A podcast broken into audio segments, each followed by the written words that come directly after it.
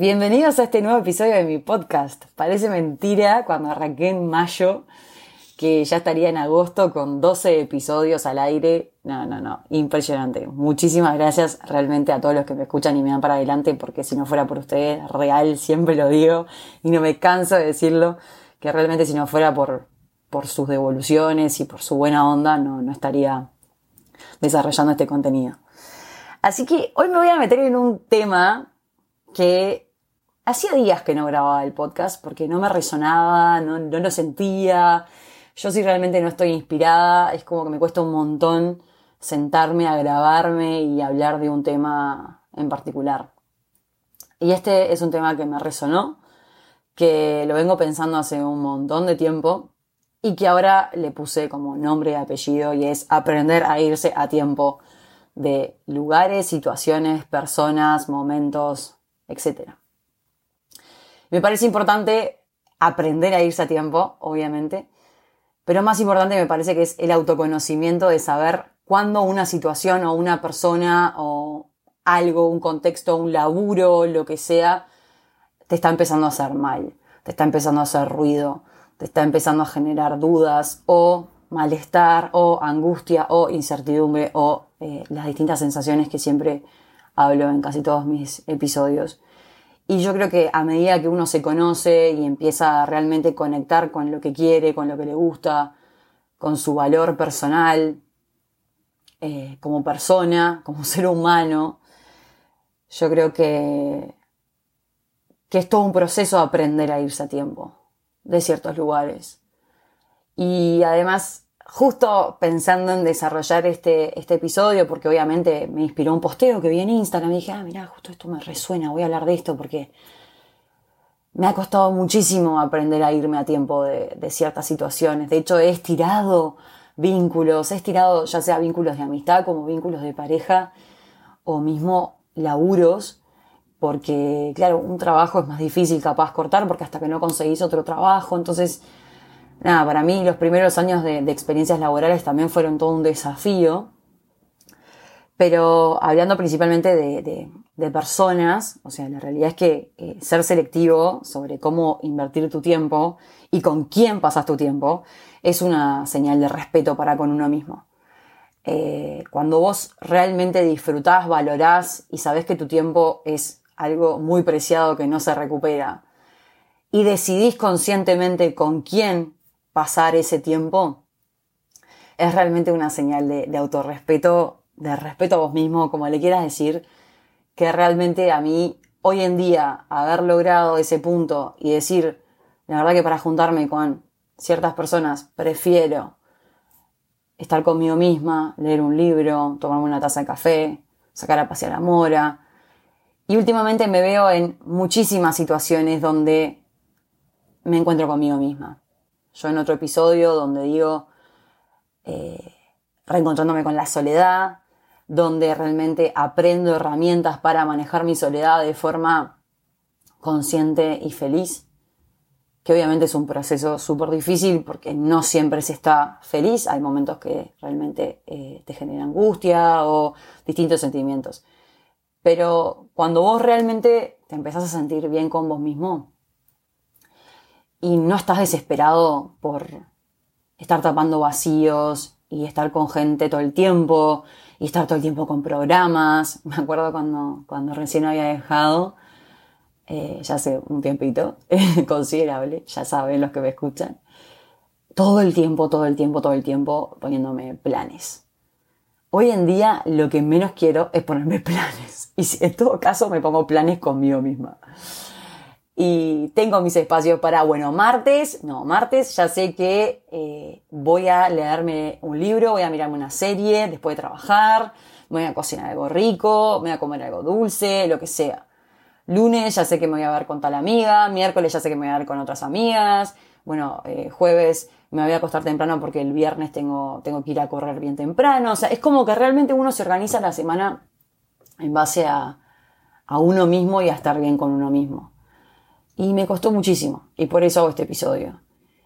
Y muchas veces estamos inmersos en situaciones que por miedo capaz a estar solo o por otras cosas, obviamente, porque yo estoy hablando desde mi perspectiva, que es por eso desde el lado desde donde yo lo comparto, pero hay otras situaciones, hay otras realidades, y es que hay gente que muchas veces no se puede separar de un vínculo porque o depende económicamente o otros, u otros motivos. Pero la realidad es que es muy difícil a veces irse de una situación donde estás sometido a violencia física o violencia emocional o abusos o lo que sea y muchas veces mucho más simple. Una situación donde comenzás a salir con alguien y ya te das cuenta que, eso no va a progresar o que mejor cortarla de raíz o que te das cuenta que, bueno, vamos a dejar pasar un tiempo a ver qué onda, a ver cómo fluye, pero, pero ser consciente que, en el momento que, ese vínculo te haga mal, eh, aprender a, a leer tus señales internas, conectarte con vos mismo y decir, hasta acá llegué, porque es real que el ser humano estira situaciones, momentos, conflictos, cosas, porque le cuesta mucho el desapego. Y yo creo que es de las cosas más difíciles cortar vínculos. Y cortarlos bien. Porque algo que he aprendido también en el último tiempo es que no hay cosa más linda que tener una charla madura, consciente y sincera con otra persona que le tenés cariño, que le tenés respeto, donde realmente le puedes plantear, mira, con las condiciones dadas actualmente, este vínculo a mí no me sirve, me está haciendo mal. O todo lo contrario, con las condiciones dadas, este vínculo a mí sinceramente me está haciendo muy feliz, pero nada, tener la capacidad de comunicar lo que nos pasa. Esto cuando estás arrancando un vínculo. Es, bueno ya decirlo desde el principio, para que la otra persona sepa dónde está parada porque muchas veces suponemos que la gente lee mentes o que la otra persona se va a dar cuenta de lo que nos pasa o tomamos señales según nuestra interpretación de las cosas y de las situaciones de cierta manera, pero en verdad la otra persona no quiso decir eso o no quiso transmitir eso. Pero acá lo importante es conectarse con uno mismo. Y decir, mira, esto a mí me está haciendo sentir incómoda, esto a mí me está haciendo ruido, esto a mí desde el principio me dio mala espina, pero bueno, voy a dejar que las cosas fluyan de la forma que tengan que fluir. Por más que muchas veces cuesta, porque somos, la mayoría somos un poco más controladores o, o que realmente tenemos como una lista de cosas que queremos que se cumplan y si no se cumplen es como que nos sacan de, del molde. Y qué importante es para todo el autoconocimiento. Saber cómo responde el cuerpo, qué es lo que te genera, qué es lo que te está pasando. Pero es una realidad. Muchas veces estiramos y estiramos y estiramos las cosas por miedo. Porque no es fácil a veces dejar un trabajo después de años de estabilidad laboral y decir, bueno, me la voy a jugar y, me voy a ir a otro trabajo o me voy a poner a emprender algo yo. Porque obviamente uno tiene que vivir, uno se tiene que mantener, necesita sus ingresos para el día a día.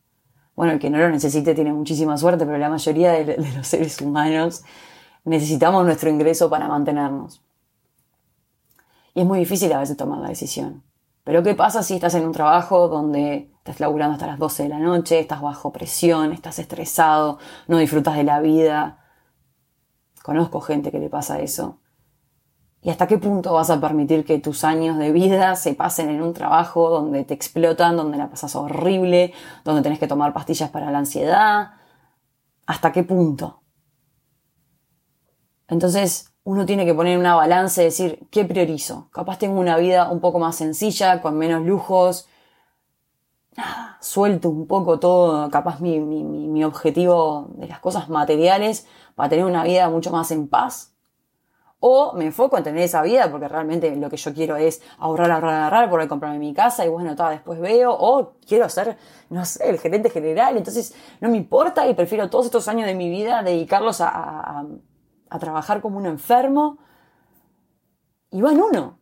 Yo hoy en día, si me decís qué priorizás, y yo priorizo hacer todos los días ejercicio, disfruto muchísimo la compañía de, de mis compañeros de entrenamiento, priorizo ver a mis amigas, priorizo ver a mi familia, priorizo estar con Mora.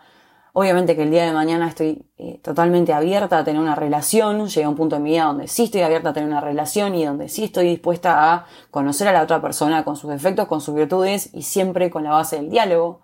pero me niego a tener una vida donde se me pasó todo el día y yo realmente no vi la luz del día porque me pasé trabajando, porque estuve re estresada, porque cumpliendo con, con plazos y cosas. No, antes de tener esa vida prefiero no tenerla. Y es muy difícil llegar a ese punto, porque es realmente conectarte con vos mismo, de decir, che, pero ¿a, dónde está yendo mi vida? ¿Qué es lo que estoy haciendo con mi tiempo?